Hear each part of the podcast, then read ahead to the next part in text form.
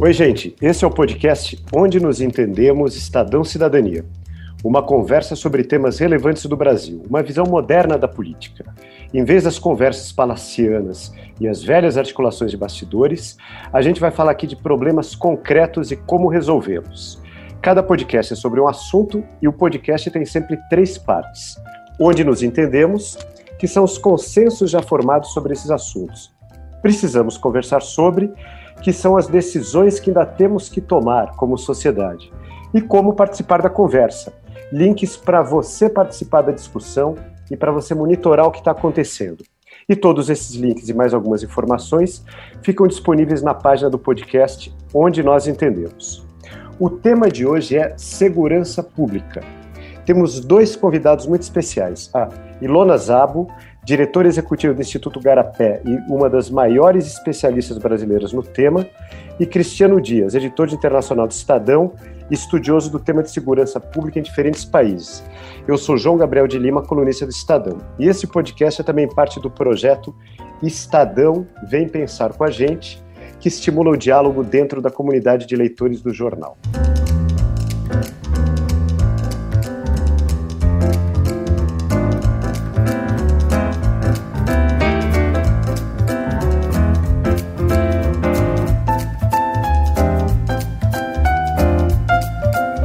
Vamos começar pela parte onde nos entendemos.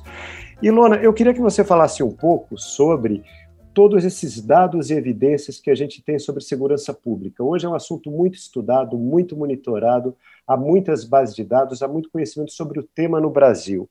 E esses estudos eles nos levam a que conclusões principais? Primeiramente, prazer estar aqui. Eu acho que é um tema super importante para a gente levar para o debate público, porque segurança, afinal de contas, é tudo, é a nossa vida. Né? Sem segurança não tem liberdade e a gente tem que estar aí pensando é, como, como avançar.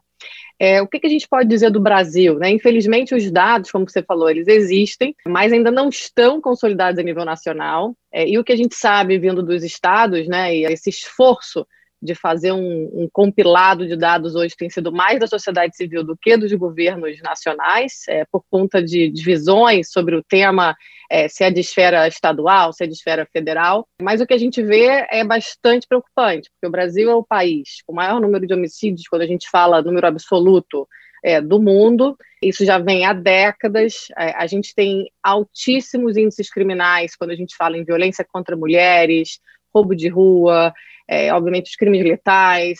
E a gente tem aí uma série de propostas e políticas públicas que a gente já debateu e que a gente precisa, de fato, colocar na prática. E o que a gente vai conversar hoje aqui.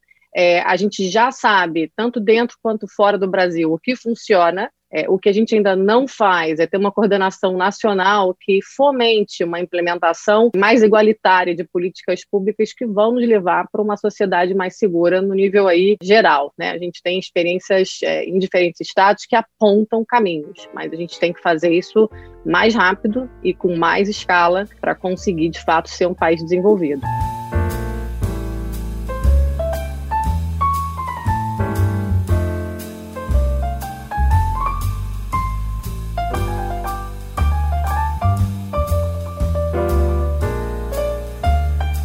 Ilona, eu queria que você falasse um pouco a respeito da questão da polícia. O que, que os dados apontam e como devem ser as atuações das polícias e, e que estados aqui no Brasil têm alguns exemplos positivos para nos mostrar. E eu queria depois, Cris, que você falasse um pouco sobre como é que funciona essa questão das polícias no nível internacional. Perfeito, João. Eu só abro dizendo o seguinte: segurança pública é muito mais que polícia, a gente vai discutir isso aqui. Agora, é, a polícia é, quando a gente fala em segurança, as pessoas acham, olha, sinônimo de polícia. Vamos começar por, por polícia, porque de fato é fundamental, mas vamos abrir essa conversa para incluir é, os outros aspectos que vão fazer com que a gente possa, de fato, ter um sistema de segurança pública e justiça criminal que funcione. Polícia, o que a gente sabe mundo afora é que é, quanto mais integração e unificação, melhor. No Brasil, a gente tem é, uma jabuticaba, que a gente chama de é, polícia de ciclo incompleto. A gente tem uma polícia militar e uma polícia civil no nível estadual. A maior parte, a maioria absoluta dos países do mundo tem uma só polícia, que faz o patrulhamento e que também faz a parte aí de investigação e toda a parte de elucidação de crimes. É, então, no Brasil, como a gente tem essa jabuticaba, isso para mudar é, precisa de debate, e apesar de ser muito consenso que seria melhor, ainda tem que mudar, é, lei, Constituição, enfim, tem bastante caminho pela frente, a gente tem que falar em cooperação e integração desse trabalho. E o que a gente viu é que onde é que isso funcionou? Nos estados que tiveram planos de meta, políticas de gestão para resultado, onde tanto a Polícia Civil quanto a Polícia Militar tiveram metas comuns em áreas geográficas comuns. É, e, obviamente, além disso, é, hoje você tem uso de tecnologia que pode estar tá te ajudando a usar esse recurso policial, que é um recurso fundamental, é um recurso caro no sentido de números né, é, de policiais, é, de maneira mais eficiente. Então, o crime ele está concentrado no espaço e no tempo. Então, o que a gente vê que funciona, estratégia número um, mundo afora, é o policiamento por manchas criminais. Então, quando você. O que é esse, Luna? Então, vamos lá. Quando a gente combina uma política de gestão de resultado, onde você tem metas claras, em geral no Brasil, como a gente tem crimes violentos num nível muito assustador, as metas, é, em especial nos estados que tiveram essa política, são redução de homicídio, do latrocínio, que é roubo seguido de morte, de morte por policiais, alguns também têm roubos de carro, roubo de carga, enfim, onde polícias trabalham juntos para ter resultado. Bom, é, o que, que, é o policiamento de mancha criminal? É o policial é, poder já se antever ao crime, porque, na verdade, a polícia, o papel principal é prevenir o crime. Óbvio que tem que cuidar né, do pós-fato. A gente aqui acaba enxugando gelo, acaba tentando focar mais no, dizer, no crime é, em si, mas o trabalho da polícia deveria ser se antecipar a ele, prevenir. Alguns estados no Brasil, São Paulo pioneiro, é, a gente tem aí Rio de Janeiro, Santa Catarina, Minas Gerais, Pernambuco, Espírito Santo e alguns outros que já têm é, esse tipo de tecnologia e tem, na verdade, mudado a cultura, porque muito tempo no Brasil você vê é, o patrulhamento, enfim, com a missão de servir e proteger, mas o policial vai de uma forma aleatória para a rua. É, isso hoje em dia a gente sabe que, enfim, é uma pequena parte do, do trabalho policial aleatório, mas é, o dado, a informação, esses sistemas mesmo de acompanhamento de onde são as áreas mais quentes, é, que tipo de dinâmica aquele crime é, onde acontece, como acontece, quem está envolvido, que comportamentos a gente precisa estar tá olhando, é, enfim, é muito melhor para todo mundo prevenir do que depois é, tentar remediar. No lado da Polícia Civil, aqui no Brasil, né, se fosse uma polícia única, seria, é, enfim, a mesma, na mesma polícia, mas na Polícia Civil, a gente também tem que usar toda a tecnologia e tudo que a gente pode hoje já tá usando de recurso para investigação, na né, inteligência de recolher informação, mas investigação para elucidação de crimes, em especial crimes violentos. Então, acho que aqui no Brasil, a gente teria esses dois grandes objetivos com as polícias, de é, fortalecer as perícias das polícias, a questão da, da investigação mesmo. Muitas vezes você não tem nem o tipo de equipamento ou reagente para certos. É, detectar certos tipos de, de substâncias, é precário ainda. Eu acho que falta muito esse tipo de olhar e de investimento nas polícias civis. A gente tem aí é, os exemplos, mas não temos isso em grande escala.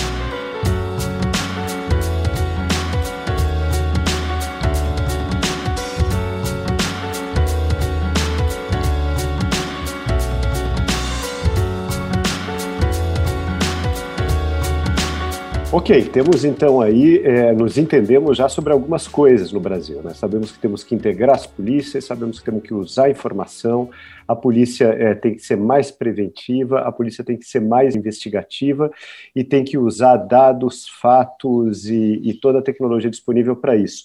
Cris, é, tem exemplos internacionais que você acha que podem nos ajudar a pensar essa questão? É, eu citaria um exemplo positivo e um negativo. É, a gente recentemente falou muito, por conta desse contexto dos protestos sociais que estão acontecendo nos Estados Unidos, desse movimento que tem para é, retirar o financiamento das polícias. Né? E, e, e, na prática, é, muita gente se perguntava que diabo é isso? E havia um exemplo de uma cidade no estado de New Jersey, subúrbio da Filadélfia, de, de uma cidade chamada Camden. Em 2012, eles é, demitiram praticamente todo o departamento de polícia e adotaram um estilo de policiamento comunitário e reduziu drasticamente com o tempo o número de, de crimes violentos, chegou a reduzir 40, mais de 40% e eles adotaram uma, uma nova filosofia que envolve, por exemplo, se tinha um, um, cidadão ferido na rua, o policial não podia levar, tinha que esperar a ambulância para levar o cara para o hospital. Agora, o policial ele tem a obrigação de fazer isso.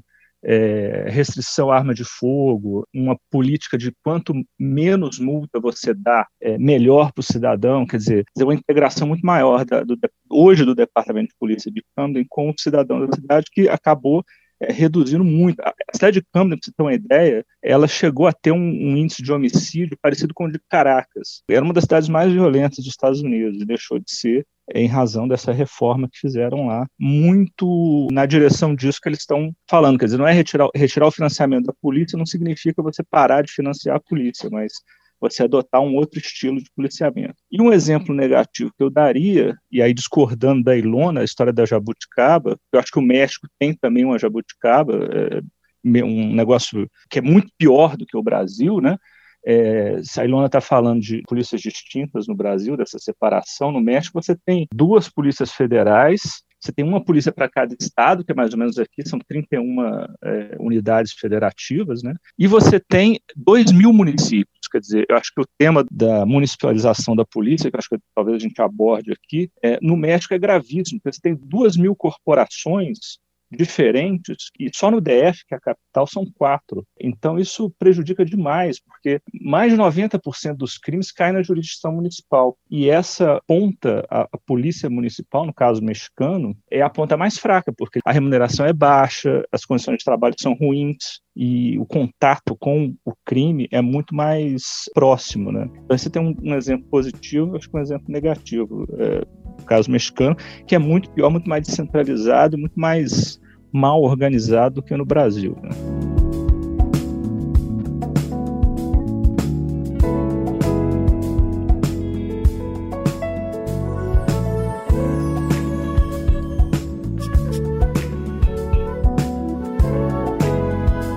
Já que a gente está falando de municipalização, eu queria passar aqui para o segundo tópico, que talvez seja até mais importante do que a questão da polícia, que é a questão da prevenção. É, eu queria passar aqui a, a palavra para a Ilona, é, até porque prevenção, a gente está perto de uma eleição municipal e prevenção é uma coisa que pode ser feita pelos municípios. Eu queria que você abordasse um pouco a questão da prevenção e até falasse um pouco da questão das polícias municipais, se isso é ou não é uma solução, é algo que deve ser debatido no Brasil também. O CRIS mostrou que lá fora não funciona, em geral. Perfeito. Sobre, sobre o CRIS, eu acho que tem muito a ver, Cris, essa questão de polícia comunitária. A gente teve é, excelentes tentativas aqui e, infelizmente, a gente acaba vendo que muda o governo, mudam aí os enfoques de como a polícia deve atuar. Então, polícia comunitária tem excelentes exemplos, inclusive no Brasil, de lugares que deu certo. É, a gente está falando de duas coisas diferentes: número de polícia e tipo de atividade policial integrada. Então, enfim, eu também não acho que multiplicar é, o problema, né, quando a gente tem polícias mal treinadas, mal controladas, enfim, tem muitas corporações, isso não é bom. É, isso vai, obviamente, afetar a prevenção também. Né? Então, assim, no Brasil, a jabuticaba é o ciclo partido de polícia, que é algo muito raro de você encontrar em outros lugares. É, e não só, enfim, o número de, de polícias em si. É, e que, enfim, alguns lugares, aí vou pegar o gancho do, da prevenção no nível municipal. alguns lugares têm, é, no mundo, não é só no México, mas polícias é, locais, inclusive nos Estados Unidos, você tem é, nos condados, tem outro tipo de controle. O que eu diria é o seguinte: aqui no Brasil, quando a gente fala de prevenção, também o papel do município, em geral, vem a guarda. É, e a guarda também, em geral, a questão da corporação. É, tenta é, emular e ter os mesmos, digamos assim, é, perfil, direitos e, e, estatutos de polícias militares. Isso é um, algo que ainda não é simples de discutir no país. É, eu não, não acho que a guarda deva seguir esse modelo, primeiro porque o modelo de polícia no Brasil precisa ser repensado, é, mas segundo porque justamente pelo que o Cris está falando, assim, é muito mais difícil, você imagina, mais de 5 mil municípios no Brasil, é, muitas prefeituras sem recurso, é, polícia não é brincadeira, polícia é o braço armado do Estado, né? Sem controle, sem treinamento, sem é, exatamente assim, todo um arcabouço mesmo de, de, interligação aí com as outras partes do sistema de segurança pública e justiça criminal é muito perigoso e acaba sendo aí muito mais um ônus do que um bônus para o prefeito. Então, acho que é, no, no, Brasil essa discussão tem que ser feita com muito cuidado. Acho que o papel da guarda ele é um papel importante para municípios aí de médio, grande porte, mas ele é um papel que pode estar fazendo esse elo com a sociedade. Então, é o, seria assim o, o braço do prefeito para solução de problemas é, nas ruas. Então, é, é muito mais um, um, um, treinamento em relação à mediação, é, em relação a poder sim fazer é, patrulhamentos é, com todo o cuidado de ter procedimentos padrão de cooperação com a polícia, por exemplo, em áreas turísticas, é, em, em, regiões onde tem muita gente na cidade, mas é, é mais dissuasão e é um, enfim, uma figura que poderia estar, de fato, tendo um papel muito além do que simplesmente andar nas ruas. Ele pode ser um solucionador de problemas. E onde a gente vê esse tipo de modelo é mais, é onde a guarda ela é mais bem vista e onde o prefeito está mais integrado também é, aí na, nos problemas reais dos cidadãos, está mais próximo. Então, pegar um pouco desse exemplo da polícia comunitária, é, eu acho que no Brasil a gente não deveria ter guardas armadas pelo simples fato de você não ter no município toda a estrutura de controle para isso, tá? E a gente fica querendo imitar o que não dá certo. Mas o papel da prevenção é muito maior do que a guarda municipal. Na verdade, para mim é na prevenção que a gente vai virar o jogo. E onde a gente vê países seguros, é, são países que olham para os seus públicos aí é, mais vulneráveis. Então, o que é uma prevenção hoje? Eu chamo prevenção inteligente. É você focar diversas políticas sociais no nível municipal é, nos lugares, nos públicos, é, nos grupos, né, nos comportamentos mais vulneráveis a essa violência. Como a gente já tem o dado da segurança, a gente sabe onde tem mais é, crime, a gente também sabe é, onde as condições mesmo de vida são mais, digamos assim, férteis, né? Infelizmente, falta oportunidade para que isso desenvolva. Então, a política de prevenção tem que atacar os fatores de risco da violência, que são aí é, Quais são os fatores, Ilona? Perfeito, vamos lá. Baixa escolaridade, né, quando a gente tem áreas desiguais, é, desemprego e, obviamente, crises econômicas que vão afetar aí mais ou, ou menos desemprego, a rápida urbanização, João, quando você tem é, cidades, metrópoles que crescem numa velocidade muito rápida, mais do que 3 a 4% ao ano, você esgarça o tecido social, as redes de confiança. É, Foi exatamente também... o que aconteceu no Brasil eh, nos Total. últimos tempos, né? O Brasil, na América Latina, né, é uma região que urbanizou muito rápido, é, e você pensar nas metrópoles, toda a questão da, da, da migração interna mesmo, né, assim, sem as cidades estarem preparadas, o que, que aconteceu, né, é, isso tem um, um, papel gigantesco, porque a segurança, um país seguro, é um país onde você tem é, uma educação, é, onde os cidadãos se entendem como responsáveis pela sua própria autorregulação, então você sabe que comportamento você precisa ter, você tem a comunidade. Quando eu falho, a comunidade me ajuda a entender que eu estou falhando e melhorar o papel, e depois vem as leis. E no Brasil a gente acaba falando, ah, é, a lei resolve tudo. Não resolve, porque o comportamento individual e coletivo é que vão determinar se de fato a sociedade vai ser segura ou não o arcabouço todo que a gente está falando, de polícia, de guarda, das políticas sociais, é para estarem aí é, ajudando nas falhas que a gente tem na sociedade, né? Mas enfim, se a gente tivesse uma rede de proteção social, uma educação é, de fato de qualidade para todo mundo, uma política econômica estável, governos com líderes responsáveis, é, a gente seria um país mais seguro. É, então, enquanto isso não é, mas só para fechar aqui o, o campo da prevenção. É, a gente sabe que investimento na primeira infância faz toda uma diferença, porque um outro fator de risco é o legado é, da violência, que a gente chama de, por exemplo, se você experimentou é, ou presenciou, sofreu é, violência durante a sua infância, em especial primeira infância, você pode ter, inclusive, questões neurológicas, fisiológicas, enfim, modificadas e que vão potencializar comportamentos agressivos no futuro. Então, a gente acaba vendo aqui gerações condenadas a esses ciclos de violência. Então, tem que romper. Então, atenção à primeira infância é fundamental. Outra questão, evasão escolar, tem que fazer uma busca ativa de alunos que saem, distorção em idade séria.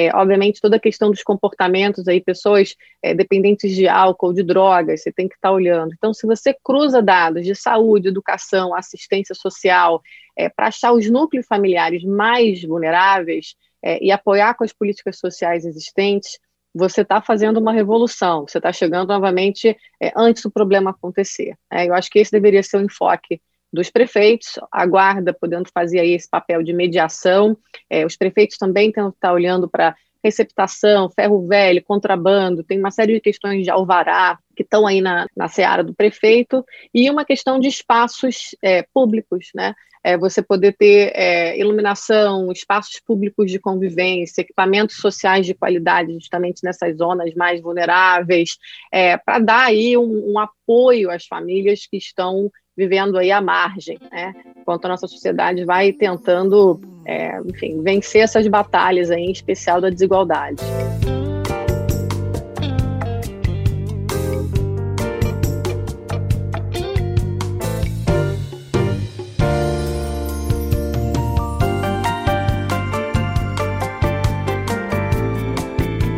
Perfeito, e até chamar atenção para o fato que em outro podcast dessa série a gente fala um pouco de usar dados para achar as regiões mais vulneráveis e a partir daí direcionar as políticas públicas sociais, que é o caso da Colômbia, está no nosso outro podcast a respeito de inclusão. Eu queria passar a bola aqui para o Cris para ver se ele teria algum outro caso internacional, fora o caso da Colômbia, que talvez fosse o caso de citar em relação à prevenção. Acho que a, a prevenção, esse, esse, esquema de prevenção foi adotado com sucesso, por exemplo, é, nos países nórdicos, né, que foi inclusive o que inspirou o pessoal de a, a reformar a polícia é, na cidade, e um outro caso que eu conheço pessoalmente, que é o caso da Holanda. A Holanda tem unidades regionais de polícia que funcionam muito bem, além da, da Polícia Nacional. Né? Eu acho que, só para arredondar o assunto, eu acho que o caso mexicano, por exemplo, ele é um espelho do modelo americano. Né? E você veja, é o mesmo modelo e nos Estados Unidos dá relativamente certo, embora tenha todos os seus defeitos, mas no México dá completamente errado. Mas você usa o mesmo modelo, quer dizer, eu acho que a questão está muito mais em outros fatores, é, como a Ilona falou, fatores sociais, fatores econômicos, culturais, do que propriamente no modelo, né? Não adianta nada você importar um modelo, sendo que é, todo esse aspecto estrutural, cultural ligado do país, né, não está preparado para esse tipo de, de policiamento comunitário. Eu acho também uma coisa importante que a, Ilona falou desse aspecto educacional, cultural e tal, mas tem um outro aspecto na ponta, que eu acho que é um assunto muito caro a ela também, que é a questão do controle de armas, né, do comércio de armamento. É, no caso mexicano, por exemplo, não adianta nada você ter um policiamento efetivo, sendo que você tem mais de 10 mil lojas de armas é, na fronteira da região de fronteira. Os Estados Unidos tem mais ou menos mais de 100 mil lojas de armas abertas no país. Mais de 10 mil, quer dizer, 10% disso está tá localizado na fronteira, que tem uma média de venda muito maior do que o resto do país. Quer dizer, esse armamento está todo descendo para o México. Então, assim, se você não tiver também um controle desse material, desse armamento, difícil você manter uma, qualquer tipo de política pública que vai reduzir a violência, né?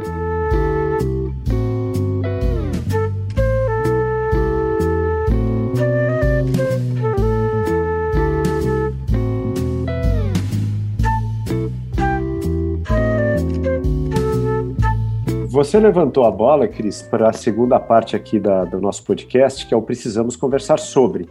É, nós é, já mapeamos os consensos, usar dados para melhor aparelhar a polícia e me, melhor a atuação das polícias, usar dados para direcionar as melhores políticas públicas para as regiões mais vulneráveis, mas há alguns assuntos que ainda estão abertos, ainda, ainda precisam ser discutidos pela sociedade brasileira.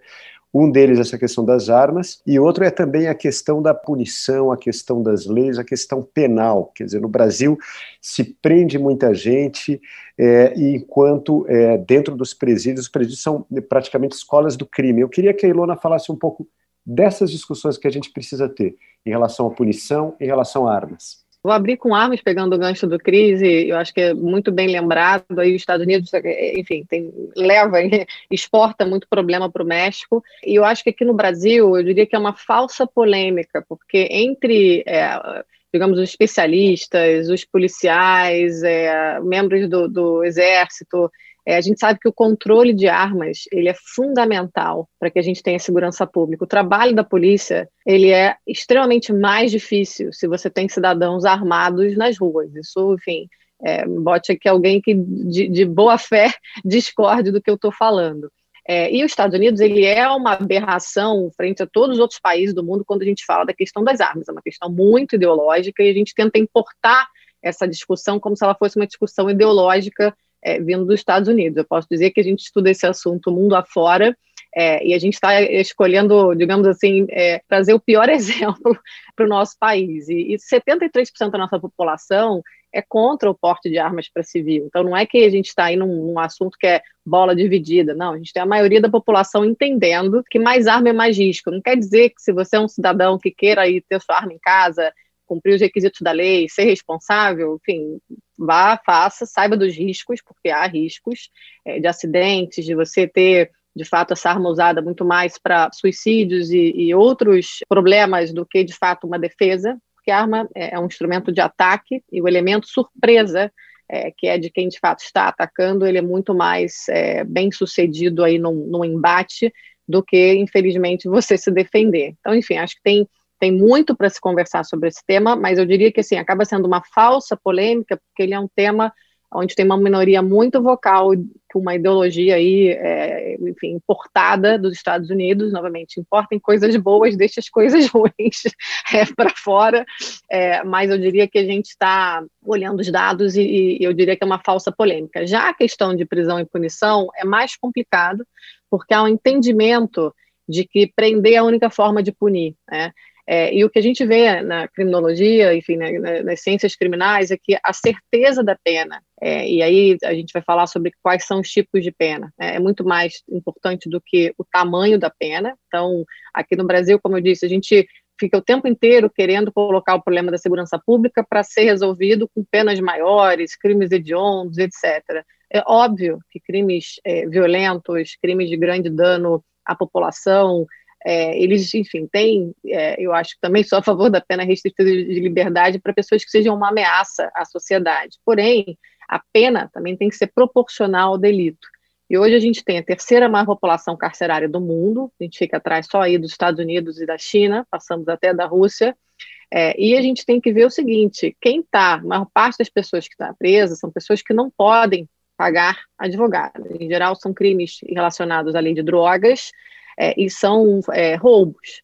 É, as pessoas que matam ou que de fato cometem crimes violentos, poucas delas estão atrás das grades. Por quê? Porque é uma investigação que muitas vezes demanda mais tempo. A gente prende em flagrante é, e quem está lá é quem não tem é, recurso mesmo para sair. Isso, é, enfim, se a gente pensar que, que a gente não tem pena de morte, e ainda bem que não tem, porque tem muita gente que não deveria estar tá passando por isso. Enfim, é, o que acontece é que a gente não dá, quanto sociedade, também chance para essas pessoas voltarem melhores para a sociedade. Assim, os nossos presídios são absolutamente abandonados. É ali dentro onde nasceu, é onde é, é usa para recrutamento e de onde o crime organizado controla as ações para fora dos presídios. Então, quando a gente coloca pessoas que poderiam estar tá cumprindo penas alternativas à prisão é, e podendo aí tentar devolver um pouco à sociedade, quando a gente joga lá dentro pessoas como, enfim, seja lá, mulheres que foram presas levando drogas para seus companheiros que foram ameaçados dentro de presídios, que têm filhos,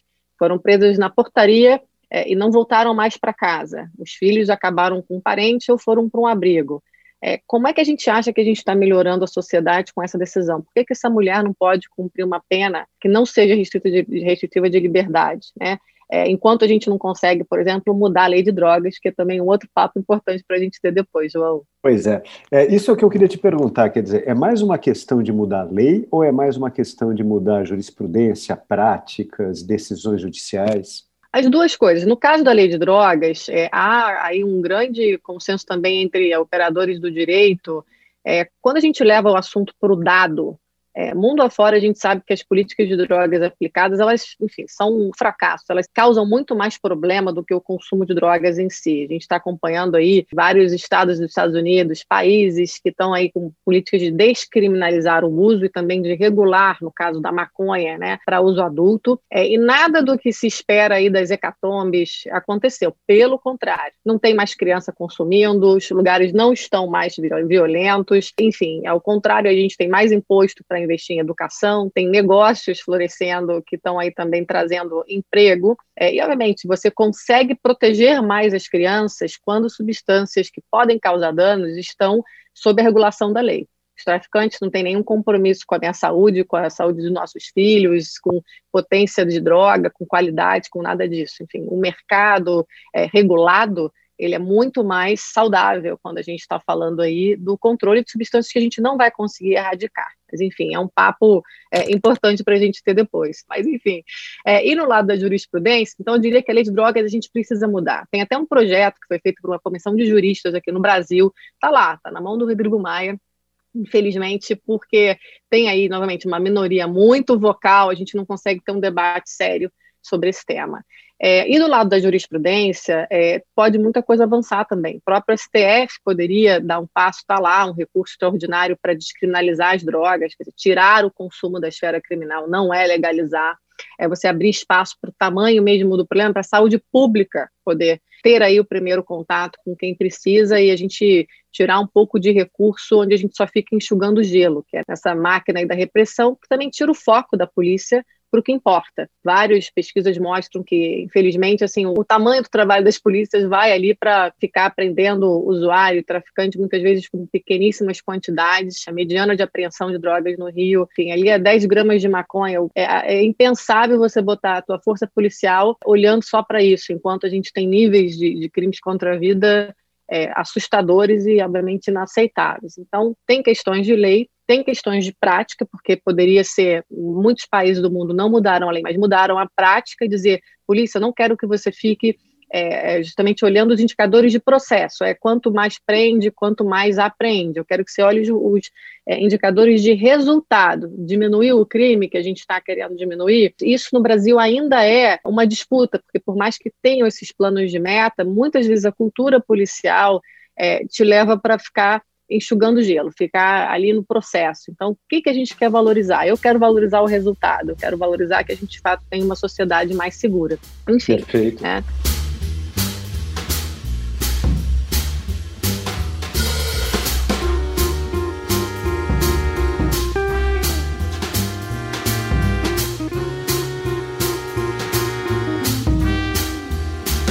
Passaria então para a nossa conclusão, né? Muito interessantes todas essas colocações.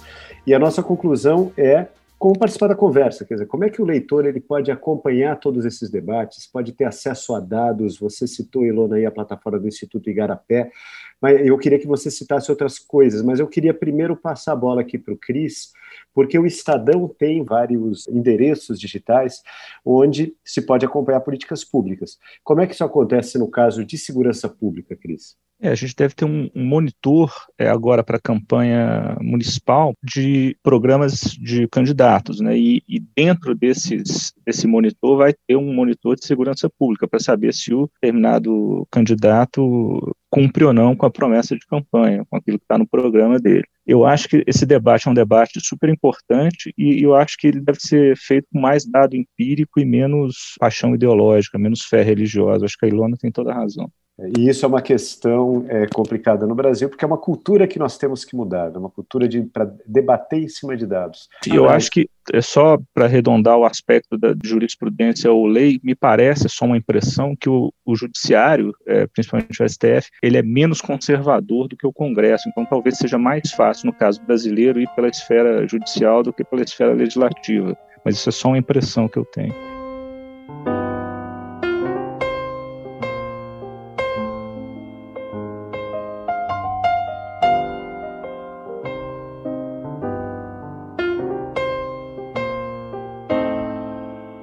Ilona, queria que você falasse um pouco é, de bases de dados que o nosso leitor pode acessar. A gente vai colocar todos os links também aqui na página do podcast.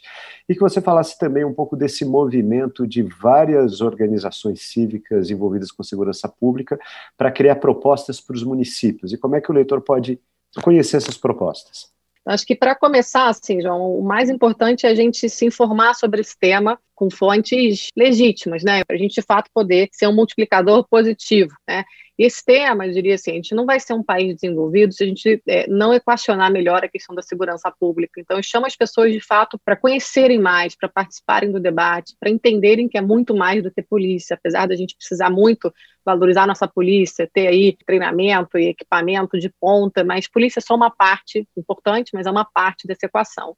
Então, quando a gente fala em dados, a gente tem uma organização que é o Fórum Brasileiro de Segurança Pública, que faz aí é, um compilado é, todo ano, tem um anuário é, onde você tem todos os dados. Você vê, é uma organização da sociedade civil. A gente tem um projeto de muitos anos já no governo federal, é, que é o Cinesp, que seria um sistema nacional, mas ele ainda não está, é, digamos aí, pronto e com dados de todos os estados. É algo que precisa muito a gente também é, exigir que, que seja feito, né? Super importante, porque senão o próprio é, governo federal fica tendo que se balizar aí é, em dados da sociedade, que ainda bem que temos, mas seria uma responsabilidade de, de, deles mesmos para poderem guiar as políticas públicas. Nós fizemos, inclusive com, em parceria com o Fórum é, Brasileiro de Segurança Pública e o Instituto Sou da Paz, uma agenda que seria assim uma agenda é, o norte para a política de segurança pública no Brasil, chama é, Segurança Pública é Solução. No Rio de Janeiro a gente fez também para é, para o debate eleitoral nos estados, uma que era a Agenda Rio Seguro. E agora, para as eleições a gente, municipais, né, a gente está fazendo uma que é a Agenda Cidades Seguras.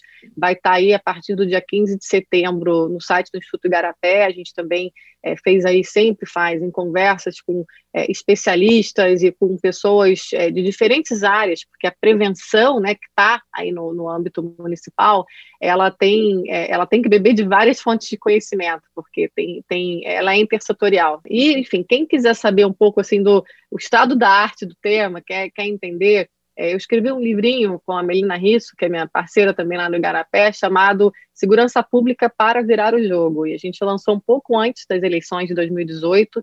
E ali, assim, tem tudo que você precisa saber para começar esse debate e poder ir buscando é, mais informação sobre os pontos que interessam. Então, eu chamo todo mundo para estar tá entendendo melhor para participar desses debates, eventos digitais, né, nesse momento, é, e que eu gostaria muito que as pessoas se é, engajassem nisso aí, porque, poxa, é o nosso bem maior, né, a nossa vida, a nossa proteção, é o nosso ir e vir, é a capacidade que a gente tem de, de se relacionar com confiança e não com medo, né, e é isso aí, enfim, olhando o que funciona e olhando o que a gente pode fazer, que a gente já sabe hoje, a gente tem conhecimento, tecnologia, pesquisa, é, é onde a gente vai estar tá podendo contribuir para, enfim, escolher melhores as pessoas que a gente está aí, né, botando nas prefeituras, nos governos é, e exigindo que cumpram a, a sua missão aí primeira né, do Estado brasileiro de proteger seus cidadãos.